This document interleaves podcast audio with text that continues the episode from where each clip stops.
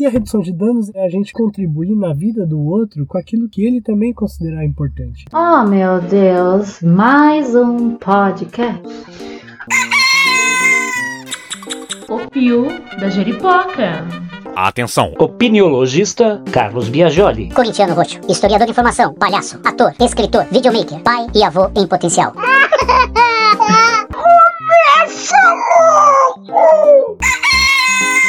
O Pio da Jeripoca. Cuidado sem controle. Redução de danos. Esse é o papo que a gente vai bater hoje aqui no nosso podcast e é um assunto muito, muito delicado e por isso mesmo importante. Nosso convidado hoje é o Paulo César da Silva. Paulo César, quem sois vós? Então, eu sou assistente social e militante da luta antimanicomial, em especial a luta antimanicomial infanto-juvenil, né, que é da molecada. É o foco, né?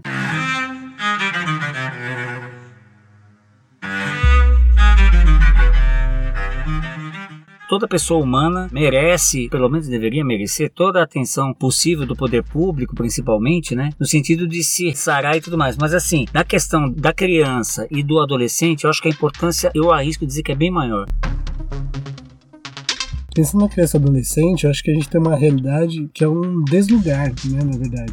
A criança adolescente é tratado na sociedade como alguém com menos capacidade, com menos possibilidade de autonomia, é menos consultado para poder decidir sobre as coisas, de participar de fato, né? Isso acho que é uma coisa que pega muito. E esse deslugar, muitas das vezes a gente vai relegando a criança às decisões exclusivamente do adulto, né? E... Mas o povo diz que hoje em dia a situação melhorou bastante, bota 10 aspas de cada lado, né?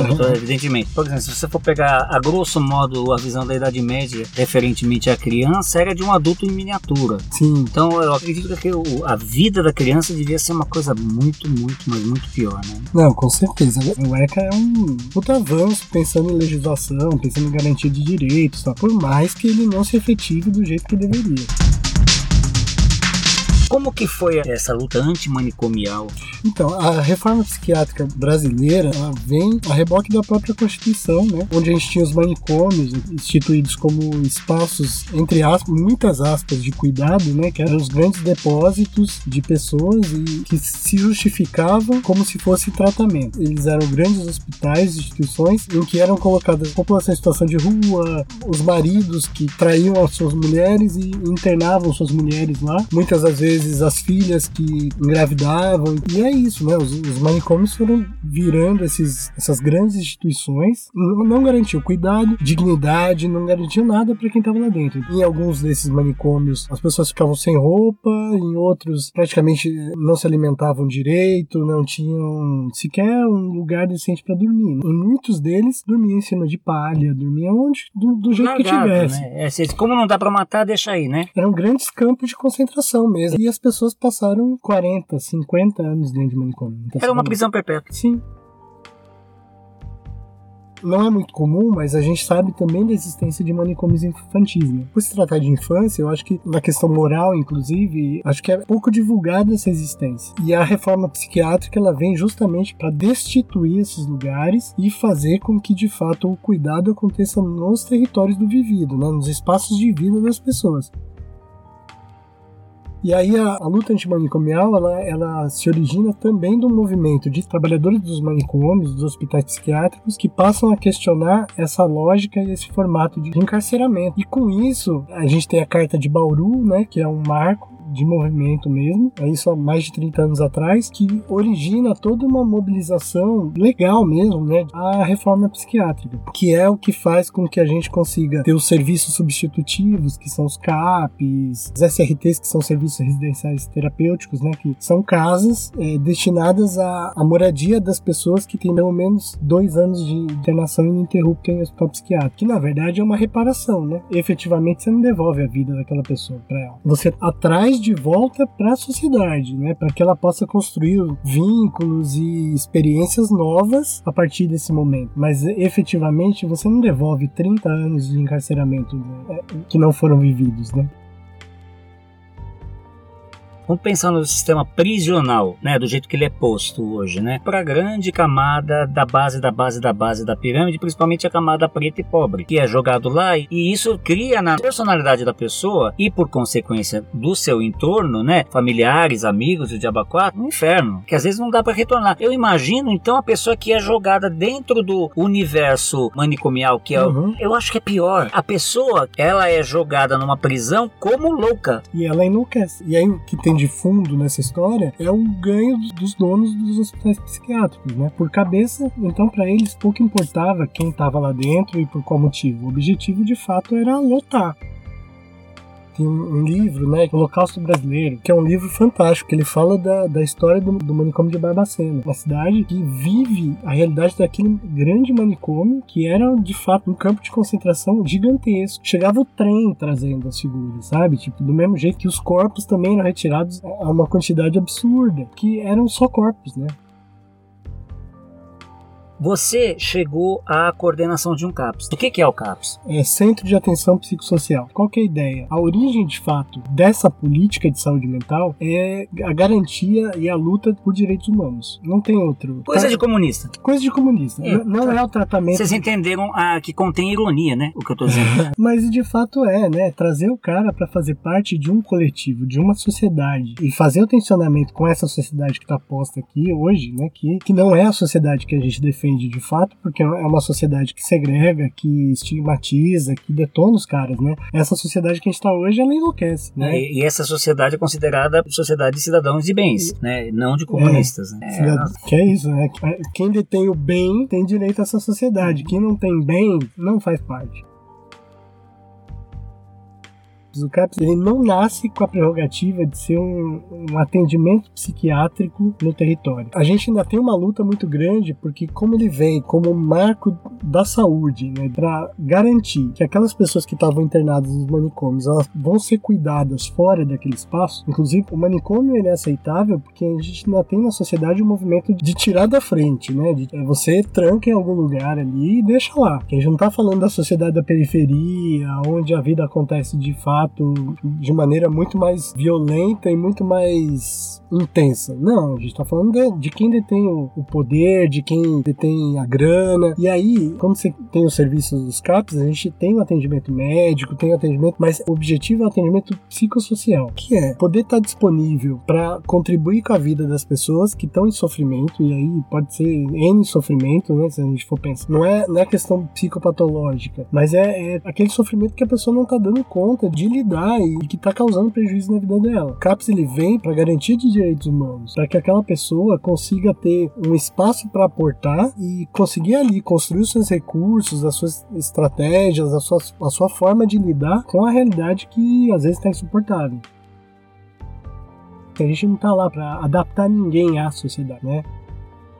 Ao meu ver, o CAPS tem duas funções muito claras, que é ajudar esses caras a conseguirem lidar com essa sociedade, que é uma sociedade filha da puta, que estigmatiza, que violenta, tal, não sei o quê, e ajudar os caras a, a sustentarem de estar nela, né, marcando sua presença nela e lutando pelo seu espaço, e fazer frente política a essa sociedade para dizer, vocês, sociedade que estigmatiza, vão ter que engolir essas figuras que são estranhas, que têm as suas questões, que não se enquadram nesse conjunto, porque eles têm direito de estar aqui a lógica da saúde hoje posta, né, principalmente em São Paulo, que tem a terceirização da saúde muito clara. Você tem as OS, né, que são organizações que assumem em parceria com a prefeitura a gestão desse serviço, que vão transformando também cada uma ao seu modelo a lógica, né, de funcionamento de algum serviço. Mas assim, o cerne do serviço dos CAPs é poder acompanhar é, lado a lado com os usuários o cuidado deles no, no cotidiano. Aí entra numa coisa que eu defendo muito, que é a coisa do cuidado sem controle. Que não é um cuidado descontrolado, dane-se o que está sendo feito. O cuidado sem controle é, um- é um- é uma política pública? Não, ele existe porque ele não existe no papel. Uma atitude anárquica. Porque ele acontece na interação entre os sujeitos. É onde o, o- o profissional ele não interage com o outro E como é que ele acontece? pela categoria dele. É isso. Ele, ele acontece porque é, eu, enquanto profissional, trago um conhecimento, né? Trago alguma bagagem que eu vou compartilhar compartilhar com aquele camarada que está demandando alguma forma de cuidado nesse momento, mas que também traz a sua bagagem de Mas desejo. efetivamente, no front, como isso se dá? Bom, nos CAPs a gente tem um monte de terminologia, né? E uma delas é o PTS, né? Que é Projeto Terapêutico Singular, que é a construção de um projeto de, de cuidado que é feito conjuntamente com o usuário. E aí ali se estabelecem algum, alguns objetivos, algumas coisas a serem alcançadas conjuntamente como estratégia, né? De construção desse cuidado. E aí, quando eu falo do cuidado sem controle, quem detém a condução desse cuidado e detém os objetivos e o direcionamento é o próprio usuário. Porque às vezes o usuário vai trazer como demandas e como desejos e objetivos coisas que não são exatamente o que os profissionais vão aprender na academia, vão trazer enquanto conteúdo. Não, não é por aí. A gente vai construir com o cara. E a grande sacada da saúde mental é você estar de fato disponível para estar com ele na forma que ele mais precisa. Então, às vezes, a gente traz X conteúdos que a gente vai entendendo que é, é o razoável, porque a linha tal trabalha nessa perspectiva e pensa isso. E quando o usuário traz para você o desejo, traz para você as necessidades dele, ele não vai trazer encaixado dentro dos quadradinhos e das caixinhas que a gente já pré-estabeleceu. E aí, muitas das vezes, quem tem que se adaptar é o profissional, né? A gente tem que se adaptar para poder fazer parte desse universo do cara. Porque senão, a gente corre muito risco de traduzir é, uma nova instituição que tenta dar conta de tudo da vida daquele cara e que não vai dar conta. Não é difícil que depois a gente também re- reverta contra ele isso, né? Porque a gente cria um universo que diz mais da gente do que dele, aí o cara não, Não responde. não responde, e aí a gente tem até termo técnico pra dizer isso, né? Ele não adere. Quando a gente fala de cuidado sem controle, a gente tá falando de liberdade, né? E aí medir a liberdade do outro é muito difícil. O resultado disso não é só de um lado, né? Quando a gente fala dessa lógica quadrada de cuidado em saúde mental, a gente tá geralmente falando de tratamento. E não é de tratamento que a gente tá falando, né? Quando a gente fala de cuidado sem controle, a gente tá falando de construção de relações, né? É é construção de autonomia, de independência, mas a partir da relação. Quando a gente fala de tratamento, a gente pressupõe que tem alguém que tá conduzindo algo para o outro, né? Alguém que tá sendo tratado e alguém que tá tratando. E eu acho que essa é uma diferenciação interessante. E aí, né, nessa lógica, vamos pensar a molecada com transtorno mental, ou Esses seriam os camaradas. Sim, esses são os camaradas. Ou com transtorno mental, com so- um sofrimento intenso, é, um sofrimento psíquico intenso. Tem os autistas, a molecada com uso de substância, né? Que hoje é uma questão, né? A gente fala muito da questão da, da droga. A construção da saúde mental dessa forma, a desconstrução dos manicômios pressupõe de você abrir as portas dos manicômios e sair com os caras de lá. Você não constrói uma realidade paralela para depois você inserir o cara. Não, você sai com o cara de lá porque lá não é lugar para ninguém estar, né? Você vai aprender a lidar no mundo com um cara que não tinha acesso ao mundo. É de você parar pra pensar que o cara vai descobrir que a margarina não, não vem, que ela não, ela se origina dentro do pão, né? Que o cara vai, vai descobrir o que, que é o dinheiro. Tipo, o presidente que tinha quando ele entrou lá não, não, não é mais aquele, né? E daí pra, pra mais, né? Lá, puta, vivia uma realidade que aquele que tem um pouco mais de organização se beneficiava dentro do manicômio pra tomar um golinho de café, né? Ele, ele capinava todo o terreno lá do, do lugar e a troco disso ganhava um golinho de café, né? Alguém que era beneficiado dentro daquele espaço, às vezes ele conseguia comer a comida dele, sei lá, em separado do restante do povo e pensando que isso seria quase que uma vantagem nessa realidade. E quando você sai cara de dentro desse lugar e constrói os CAPs, é uma lógica totalmente diferente. No CAPs você tem uma participação que é totalmente coletiva. Um dos pressupostos dentro dos serviços dos CAPs, você pratica assembleia com os usuários, para que em que eles vão contribuir e participar da decisão coletiva sobre o funcionamento daquele serviço. Você chegou na coordenação de qual CAPS? Eu coordenei o CAPS IJ Piração, né, que até o nome também é... Durante muito tempo o nome foi muito questionado, né, até porque a nossa função é, é- é buscar compreender qual que é a piração do cara, né, e, e surge inclusive também a partir de experiências de intervenção de rua que a gente fazia com a molecada. E depois eu fui coordenar o CAPS IJ Saci, né, que daí esse já era um CAPS 3. E aí essas são também diferenças que tem, né? CAPS 1 seria um CAPS voltado para cidades, por exemplo, com até 70 mil habitantes, que atende todas as realidades. Aí você tem o CAPS 2, que daí já é para espaços com uma população maior, e a partir daí você tem CAPS IJ, né, que é o CAPS Infanto Juvenil, CAPS Álcool e Drogas e CAPS Adulto, né? Então você pegou a molecada mesmo, né? Peguei a molecada, que eu acho que também faz uma metáfora interessante, porque durante muito tempo as estruturas que foram sendo criadas também para a infância eram baseadas nas estruturas que eram criadas para os adultos. Então, aí você cria CAPs infanto-juvenil, e por vezes balizado por como era o funcionamento dos CAPs adultos também. Então, esse também foi um desafio da infância, criar os, os seus espaços com as características e as singularidades da infância e adolescência que não quer dizer que não pode ser compartilhado e também replicado pelo universo adulto. né? Até porque, ao meu ver, assim, eu questiono muito o fato de você ter, por exemplo, um CAPS álcool e drogas, que é voltado para quem faz uso de álcool, crack e outras drogas, e um CAPS adulto, que é voltado estritamente para questões de saúde mental. Né? Não faz sentido a gente fazer essa divisão. A gente já sedimenta outras formas de estigmatizar, né? E na infância isso é interessante, porque né, o CAPS infantil juvenil não tem essa distinção. A molecada que faz uso de substância, a molecada que os autistas, os hum, transtorno psicótico, quem precisar vai estar lá, interagindo coletivamente também, né?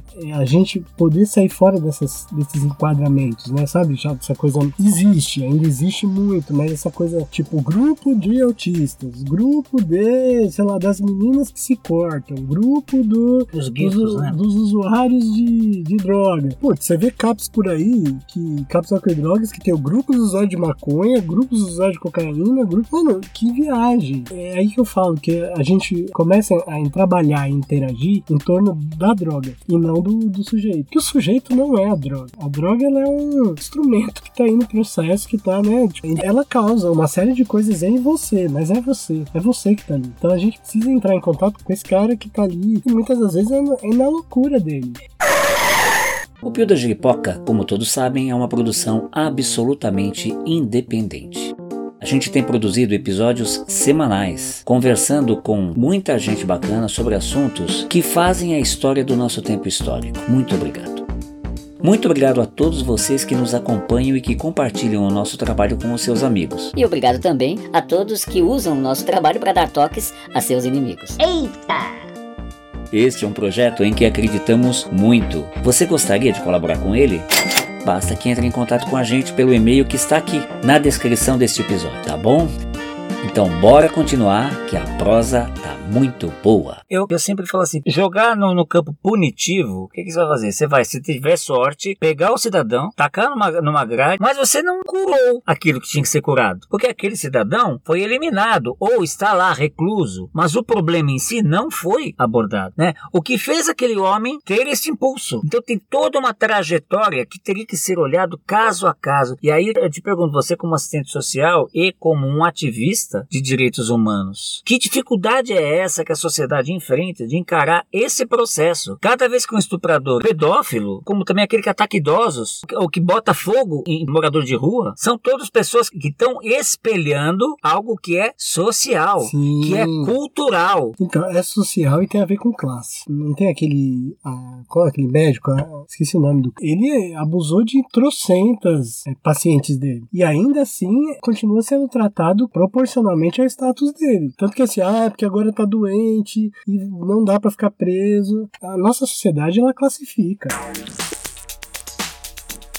E aí, nesse sentido, o encarceramento é para tirar mesmo do- da, circulação com o ideário de que eu nunca mais veja. Tanto que é isso, a gente tem as prisões abarrotadas com, sei lá, 50 pessoas na 50 cela. pessoas lá dentro, dane-se, não tem problema. Eu não, não quero saber disso, porque eu sou diferente dele, mas qual é a diferença? Eu- o que, que é cura? Quem cura quem? Cada um tem uma necessidade, cada um vai ter o, o seu desejo, a sua questão. E aí, muitas das vezes, a gente não tá falando de uma cura que vai vir numa pílula, né? Não é isso. É, a gente então, tá mas falando de um, de um processo que às vezes essa dita cura, ela vai vir por esse cara ser acolhido né, num ambiente onde ele seja reconhecido quanto sujeito. a É, cura seria essa pessoa parar de fazer o que faz. Eu usei a então. palavra cura, É que- que é uma palavra que eu concordo com você, que é um termo que tá na modinha, principalmente no- nos meios esotéricos. Aham. Mas assim, seria isso, seria a pessoa conseguir frear um movimento contínuo, né? Sim, e aí eu fico pensando que a singularização das das questões ela é extremamente importante. Não só das questões, mas do sujeito. Quando a gente fala do estuprador.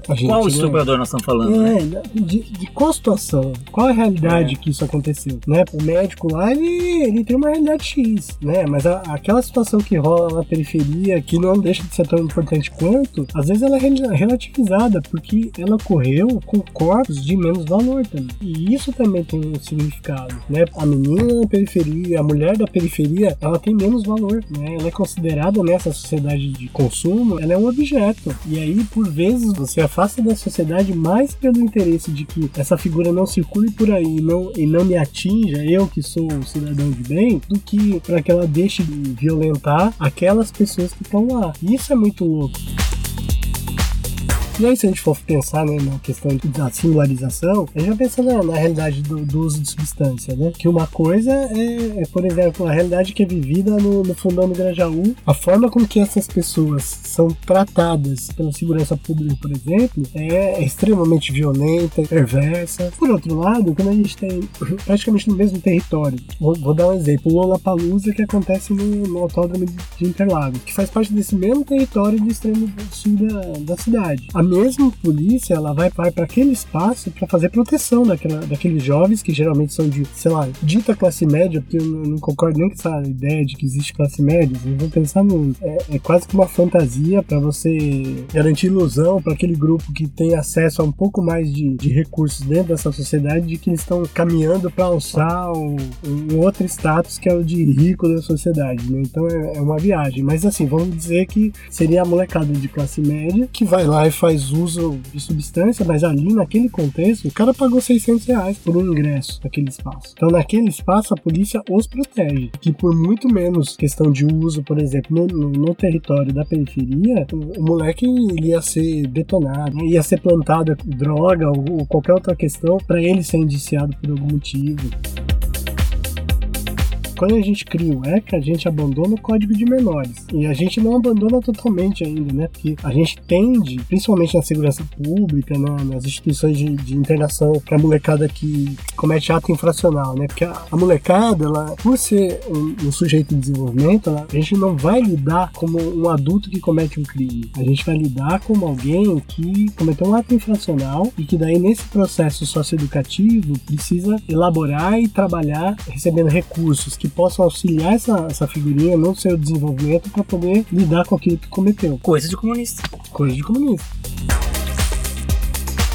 No código de menores, quem era o menor? O menor é o, é o menino preto e pobre da periferia. Criança adolescente era só os filhos dos mais abastados da sociedade. Aqueles que tinham outra brancos. condição social branca. Então, isso ainda é pre- muito presente. Não é à toa que a gente fala assim, ah, eu sou de menor. Muitas vezes é incorporado, enculturado nessa sociedade, uma identificação de ser de menor. Agora, quem já ouviu filho da burguesia se identificando como eu sou de menor? É muito difícil. Não ver alguém se identificando assim. Que ainda tá arraigado nessa sociedade que o lugar de criança adolescente é de uma outra classe social, né? E aí volta aquela questão do, de menos valor, de menos poder contratual da criança adolescente, principalmente da periferia. Por exemplo, a gente hoje consegue ter uma promotora que conseguiu validar o trabalho no tráfico como trabalho infantil. Isso garantiria um status de proteção a essas crianças, né? De defesa, de considerar que esse camaradinha, nesse contexto, ele é uma vítima de um processo perverso, lá, lá, lá, que leva o cara a estar nessa condição. Mas o que que acontece quando a polícia pega esse moleque? Ele entra numa roda de exclusão e de violência dentro desse sistema em que ele entra como traficante. Que o sistema faz com que quem era vítima seja tratado como, Mas afinal de contas, a semente como da. criminoso. A semente da juíza vingou ou não vingou? Isso é validado. Mas dentro da lógica que a gente funciona, não é só validado, tem que, tem que colar, né? tem que ter interesse dessa, dessa sociedade de que isso seja reconhecido de fato. Até porque também tem que considerar, falando muito ampassando, a própria cultura do tráfico dentro da comunidade, grande parte das vezes, traz bastante soluções. Sim, Então fazer com que aquela mãe ou aquele responsável por aquele de menor, como você falou, entenda que ele está sendo explorado, passa a ser mais difícil. É difícil fazer com que a proposta dessa juíza venha a ser compreendido pelas famílias que usufruem. Uma vez eu fiz parte de um grupo em que a dirigente do grupo fez uma pergunta que eu achei super procedente, Paulo. Ela falou assim: Quem usufrui do que traz o traficante? Os familiares, familiares, os amigos, eles são cúmplices desse crime? Eu achei essa pergunta extremamente inteligente. Qual é a estrutura social toda que se concluiu nesse tipo de organização? Infelizmente, eficaz, no sentido de cobrir brechas que o Estado não consegue preencher. É, eu vou mais longe, né?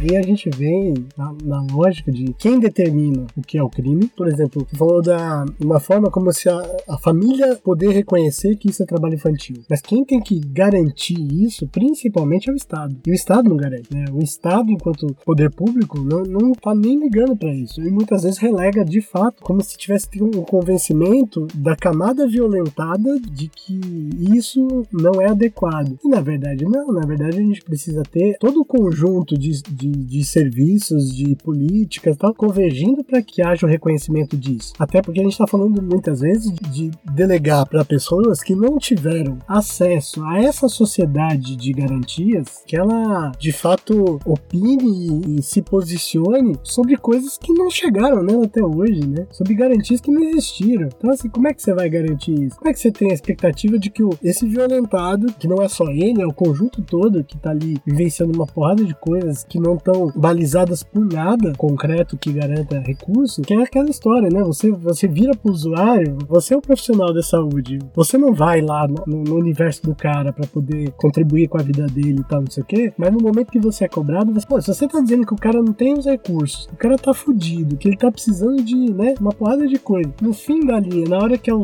o seu tá na reta, aí você diz que ele é o culpado. É uma forma que é muito perversa, que você, você vai responsabilizando o cara que tá sendo ferrado por estar sendo ferrado se a gente for pensar, inclusive nas periferias, né? O que existe também é esse imaginário, né? De que todo mundo que trabalha no tráfico ganha uma grana do caramba. Mas para quem não tem o que comer, 300 conto faz uma diferença do caramba. Esse dia a gente tava falando assim, conversando com uma menina que veio de uma realidade ferrada e ela tava assim: Não, nesse momento eu tenho uma grana, né? Que eu tô recebendo de uma, sei lá, da, da bolsa, lá do estágio, tá? Não sei o que eu tô fazendo, é 370 conto, então é quase 500 reais. É muito louco, né? E vai pensando que tá tendo condições de fazer muita coisa. Só pra gente pensar né? Que a gente está falando de um universo que é difícil de, de materializar. E se a gente for transpor para outras questões, entra naquela fantasia que a gente sempre escutou na escola pública, né? E, e que a gente veio recebendo do Estado enquanto discurso para manter, inclusive, os jovens e a, a, gente, enquanto jovem em outra época, como dominado dentro do sistema, que era assim. Você tem que estudar para ser alguém na vida. Mas estudar onde? Nessa condição de educação que eu lhe dou. Que é uma educação cujo objetivo não é nem de longe hoje, pelo menos, garantir nem o acesso a mais nada do que aquilo que já está posto para você. Os profissionais sendo detonados dentro da, da, estrutura, porque eles são mal remunerados, não têm uma estrutura X,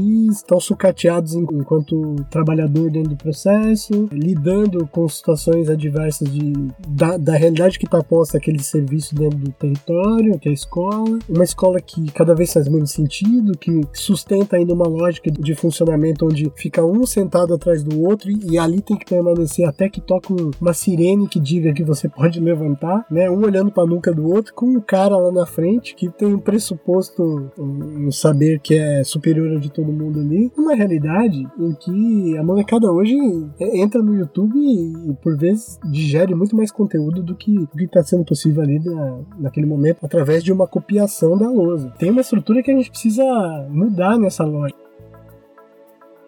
quando a gente fala de garantia de direitos humanos, liberdade, vida, protagonismo, autonomia, coisa de comunista. É, é pensar em todo, tudo isso que faz parte da sociedade. Eu tô insistindo nessa questão do coisa de comunista, Paulo, porque uhum. assim, é isso que nós estamos vivendo. Sim. Né? Eu tive a oportunidade de tretar no Facebook com um cara que me chamou de vagabundo. Aí eu, eu falei, escuta meu colega, vem cá, então vagabundo é quem defende tudo isso que você acabou de falar, né, Paulo? Agora, defende direitos humanos, defende vida, defende condições, pessoalização, é tudo isso? Sim, isso é coisa de vagabundo. Então eu falei, vagabundos do mundo, univos. Sim. O mundo tem que ser nosso, né? Então é importante porque nós estamos vivendo esse momento. Então não adianta a gente tentar se desconectar. Paulo está trazendo hoje para a gente aqui uma visão de mundo e a gente tem que trazer isso para nossa realidade. A nossa realidade está sendo antagônica a isso. Uhum. Porque nós estamos vivendo nesse momento, Brasil, início do, dos anos 20, que foi quando na Europa, no século passado, a nhaca começou a se fazer. Que o nazismo, o fascismo, tudo começou a surgir como está surgindo agora. Então, a gente,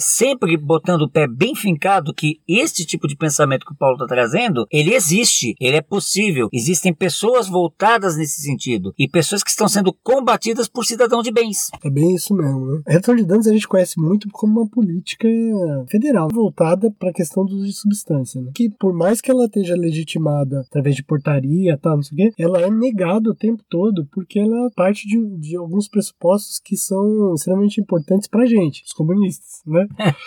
porque reduzir danos na vida de qualquer pessoa pode ser uma porrada de coisa, né? A visita do, do agente comunitário de saúde numa casa em que rola violência doméstica, a presença da equipe de saúde ali com mais constância, como alguém que também intervém, possibilita algumas mudanças de paradigma dentro daquelas relações, tá, tá reduzindo um dano na vida daquela família, daquele conjunto, daquele sistema que tá posto ali, né? Redução de danos é, é você poder reduzir, o, quando você consome muito açúcar e você reduz, você tá reduzindo danos para tua vida, reduzindo danos à sua saúde, e aí a gente vai.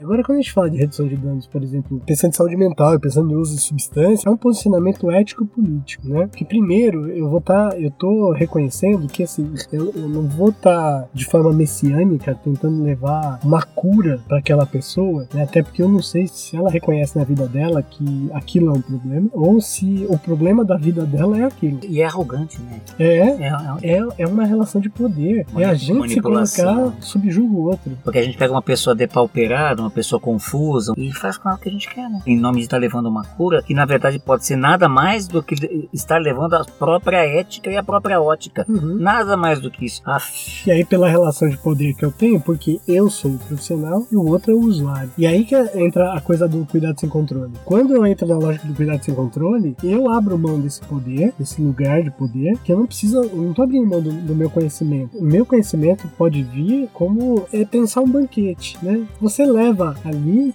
o que você tem e coloca, né? O outro vai trazer o que ele tem e coloca. E aí todos nós podemos nos servir daquilo que ou que interessa ou que de fato vai me saciar. Mas é uma é uma troca, é, um, é uma construção conjunta.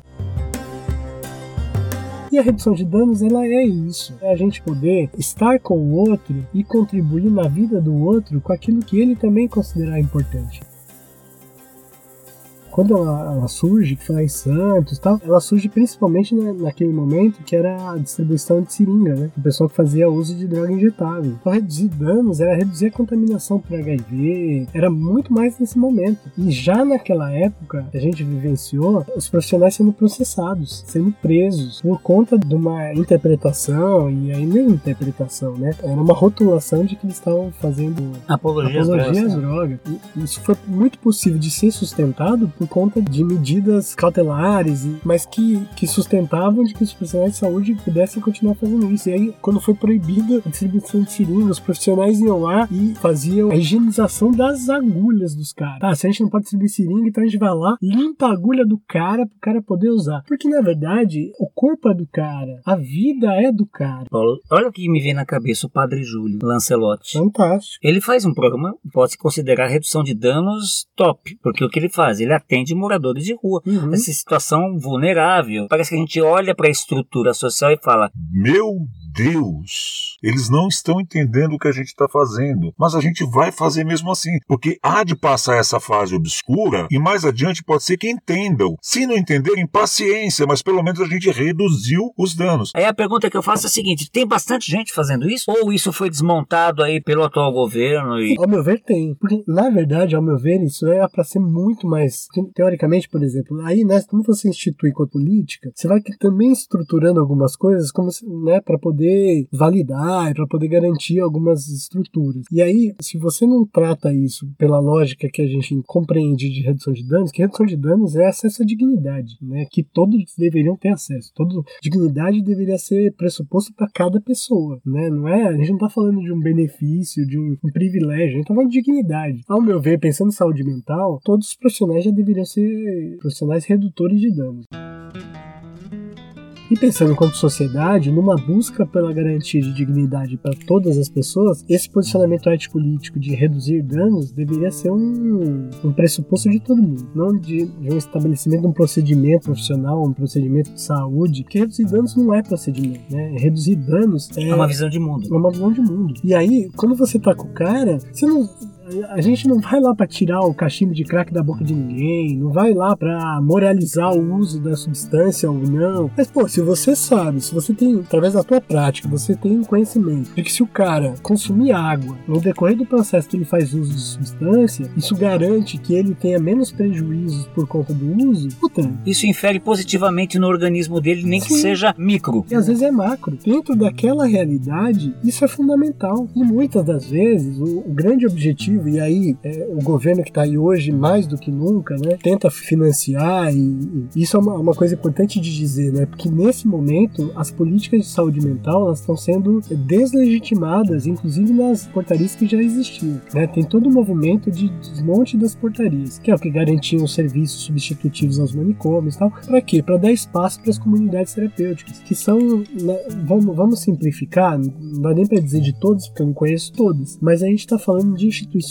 prioritariamente de fundo religioso, evangélicas, católicas, e que tratam numa linha de cura, né? E não é nem de cura, né? É de substituir uma droga pela outra, né? Que você vai lá, você impinge uma doutrina a qualquer custo, que o cara quase que passa a repetir algumas coisas como se fosse mantra, e aqueles que não, em algumas situações, são submetidos a, a trabalho forçado.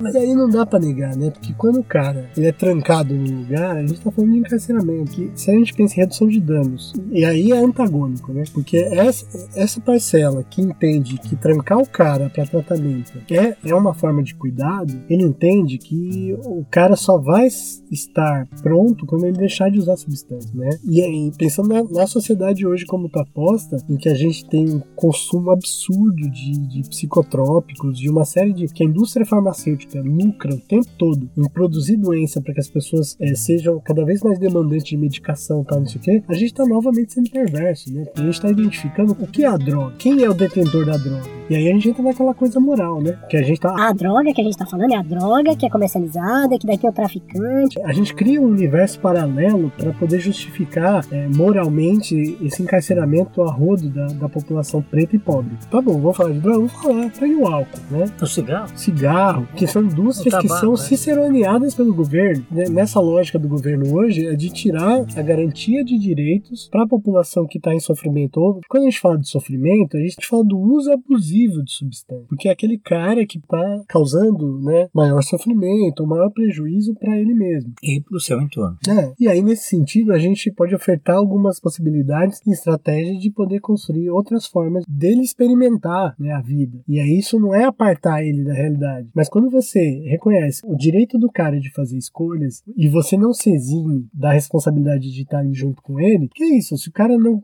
escolher não usar droga, os serviços de saúde mental estão totalmente abertos para garantir com ele que essa é uma possibilidade. Porque a abstinência também faz parte, pensando enquanto procedimentos, né? Tá dentro desse do rol de redução de danos. A redução de danos não exclui, se for do desejo do cara ficar sem usar nada, a redução de danos prevê isso junto com ele. Que a redução de danos é, é um posicionamento em que o, o sujeito, ele é o cara do, do estabelecimento do cuidado. E é lógico, né? Esse movimento manicomial e dos hospitais psiquiátricos, né? Dessa a classe médica, não toda, isso é importante a gente dizer. É, mas a Associação Brasileira de Psiquiatria, ela em si corresponde a um, a um olhar extremamente violento com relação a isso. Ela marca a presença de apoio, de sustentação dessa lógica posta nesse governo. Que não quer dizer que todos os psiquiatras fecham com isso, pelo contrário, tem um movimento bem importante de, de psiquiatras que bancam redução de danos, que bancam a luta antimanicomial como ela foi idealizada lá atrás e que ela vem sendo sustentada pelos movimentos, pelos trabalhadores e tal. E aí na lógica de redução de danos, é, a molecada, por exemplo, a gente ainda entra, sofre uma outra questão que é o legalismo. Né? Essa sociedade do, do bem, né? É, de bens, ela utiliza o legalismo como ela quer, né? Inclusive, não é escudo, como escudo, como ponta de lança. Não é como... difícil você ver os caras fazendo discurso. Aí trazem o ECA, né, como instrumento de defesa da criança e adolescente, como uma estratégia de dizer. Mas criança e adolescente não podem usar droga. E aí a gente desconsidera todo o universo que essa criança e esse adolescente tem, né, de realidade de vida e de recursos e de uma porrada de coisa que ninguém se preocupou. Se o cara tá tendo que comer, como é que é o lugar que o cara vive. É, porque a gente, a gente esquece do velho Marx. Quando ele fala que a gente nada mais é do que fruto das, relações sociais, né? Sim. Do contexto que a gente se insere. Você falou na questão religiosa, né, que é muito hoje em dia a cama, né, dessa realidade que a gente está vendo desse movimento de ultradireita, está muito que calcada, né, nessa visão basicamente cristã, seja Hum. católico ou evangélico, né? E aí me, me ocorre uma lembrança que é engraçado. Jesus, nesse sistema de crença, pelo menos ele é o, o filho do Todo-Poderoso. Hum. E ele poderia ficar na dele, vestido de branco, sentado meditando e curando as pessoas à distância, né? Telepaticamente, ele, pô, Nessa crença ele podia garantir, inclusive, esses benefícios para ele, né? Só- ele, inclusive. Tipo, não Mas precisava curar ninguém. por que é que ele foi se meter no Vale dos Leprosos? Por que que esta criatura iluminada foi até aquele lugar, virar pro povo e falar, escuta, vocês vão realmente jogar essa pedra, né? Por que que ele se misturou tanto com aqueles a quem ele queria transformar? Porque não tem outro jeito. A gente tem que enfiar a mão na massa, entendeu? Não dá pra ficar criando narrativas que justifiquem essa segregação cada vez maior que coloca uma grande quantidade de seres humanos na nata do lixo. Hum, como. Isso é anticrístico. Eu gosto da figura crística tudo mais, mas eu quero falar na língua de vocês que usam o Cristo para justificar um ódio mortal ao semelhante, na verdade. Esquecendo que, na melhor das hipóteses, meu amigo, você vai virar nome de placa de rua que ninguém vai saber nem quem é você. Eu passo naquela praça e vejo aquele busto cheio de cocô de pombo em cima, eu não sei nem quem é aquela figura. Entendeu? Então o que a gente tem que fazer? A gente tem que fazer no nosso tempo histórico. Essas pessoas, elas não deixam de existir só porque a gente não gosta delas. Você dá um pontapé na Cracolândia, é a mesma coisa que chutar um formigueiro, meu amigo. Ou a formigaiada sobe pela tua perna ou se espalha pela cidade toda. E fica a redução de danos, do meu ponto de vista, fica ainda mais difícil. E o problema, bem maior. Falei bonito, Paulo? Falou. E a solução que, que se encontra para tirar as pessoas da vista, né, os indesejáveis, é justamente o encarceramento. E o encarceramento que hoje está se fazendo um movimento muito grande, que é o encarceramento da molecada, que está sendo legitimado com verba federal, o financiamento de comunidades terapêuticas infanto-juvenis. E isso, para mim, só vem a, a reforçar que é um movimento de in- introdução da molecada preta e pobre num roteiro e, e numa naturalização da, do encarceramento dentro do circuito de vida das pessoas. Que é isso, você inclui na, na comunidade terapêutica, daqui um tempo vai para a Fundação Casa, daqui de casa não tem nada, né? A gente não tá falando de um Casa mal assombrada. de um projeto de, de fato socioeducativo. A gente está falando de encarceramento da, da pior maneira Exclusão. possível. É. E lá tem um lugar que é mais perverso de todos, ao meu ver, que é a unidade experimental, que é uma unidade de saúde dentro da Fundação Casa. Ela é sustentada como um espaço de saúde, mas é destinado aos irrecuperáveis. Seria um análogo ao manicômio judiciário, só que voltado para criança e adolescente. É o lugar onde você deposita as figuras para de lá nunca mais saírem. Isso para criança e adolescente. E esse espaço se origina para receber o Champinha. Hoje já é um adulto, né? Ele tá lá ainda, mas que vem de uma situação de crime e tal. Isso há muito tempo atrás. Tanto que o movimento de direitos humanos a todo momento vem tentando des- desconstruir esse lugar, que é um lugar de encarceramento infinito, é uma prisão perpétua, legitimada pela saúde e pelo sistema socioeducativo. E hoje esse modelo vem sendo não só reafirmado, como ele tem tido o interesse de ser ampliado.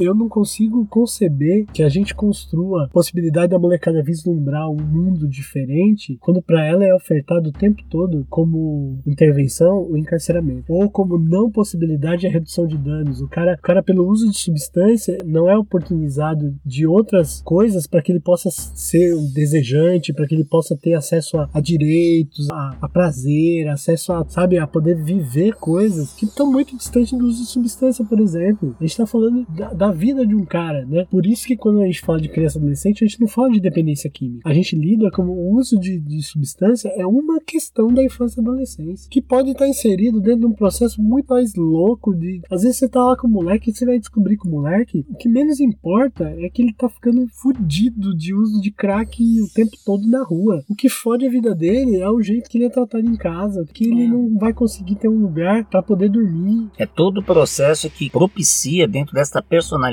desejos, o mapeamento das origens desses desejos. Que faísca é essa que detona essa bomba? Entendeu? A faísca é mais importante do que a bomba. E qual é o fio que a gente corta? Qual é o fio correto, entendeu? Eu, eu fico pensando, por que, que tem que ter essa pólvora, né? Mais isso. Então, mas é isso que eu tô Porque- dizendo. É isso que a gente tem que descobrir. O porque- que, o que pólvora é essa? Porque as faíscas lá também são importantes, né? Que brecha é essa? Que buraco é esse existencial Uhum. que só a droga tá conseguindo preencher, né? E tirando a droga, como que a gente consegue promover a substituição? Então, mas é aqui que o teu objetivo é tirar a droga. Se a gente for pensar na vida de X caras. Não, é, a, a droga em si é uma substância que dentro do organismo pode promover o óbito, pode levar à loucura. É a mesma coisa que falar assim, não engula gilete, né? Uma lâmina vai cortar por dentro. Por que, que você toma dois litros e meio de Coca-Cola, como eu tomava? É a compulsão. Acho que o foco é isso que nós estamos falando. E antes de entender a compulsão, é o que falta. Porque eu, eu fico sempre pensando também numa lógica. O efeito das drogas em si podem ser diversos. Inclusive, quer dizer, o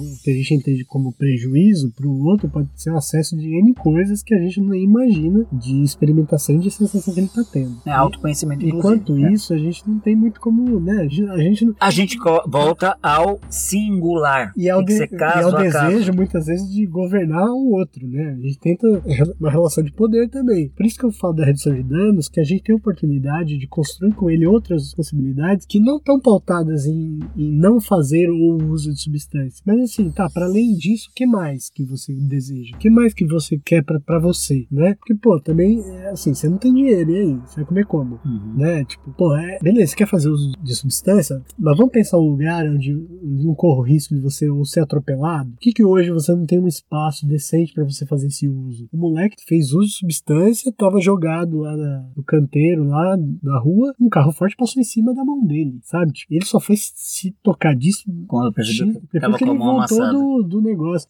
A questão é o fato dele estar sob efeito de substância, mais do que dizer que é, a gente tem que encarcerar essas pessoas porque eles são indesejáveis. Será que a gente não tem que pensar e reconhecer que esse uso ele existe, não é de hoje e para algumas categorias e, e classes ele é legítimo? Eu não tô fazendo apologia porque pensando a criança, adolescente é um ser em desenvolvimento, mas a questão é a gente precisa reconhecer o que faz parte da vida desse cara e reconhecer as sensações, os desejos e as experiências dele, para que também não vire uma conversa esquizofrênica do nosso lado, né? De ficar falando de uma coisa que não faz o menor sentido pro outro e querer que o resultado seja aquilo que a gente deseja, né? A gente discursa uma coisa que não faz sentido, a gente propõe coisas que não fazem sentido. Ela te interpretou mal, ou não soube te interpretar. Quase que foi uma má, má agradecida, né? Eu ofereci tudo. Eu ofereci meus quatro anos de faculdade É. pra ele e ele se negou. E não é isso, né? A gente tá falando de coisas que giram em torno de afeto, de empatia, de pertencimento. Então, você ofertar espaços de cuidado pra um cara que, por vezes, assim, se ele, se ele tá em uso de substância, mas ele, ele se coloca em risco por tá, porque na hora que ele apaga, ou na hora que ele dorme, ou a hora que ele consegue dormir, ele vai ficar exposto na rua, sujeito a risco de, de abuso, de violência, de abacuado. Se você tem espaços, né, que podem ser espaços que garantam qualidade de vida para ele, por exemplo, se ele acessa um serviço de saúde mental, onde ele possa, no momento alternativo, ou, ou no momento que ele está mais fragilizado por conta do pós-uso, vamos dizer assim,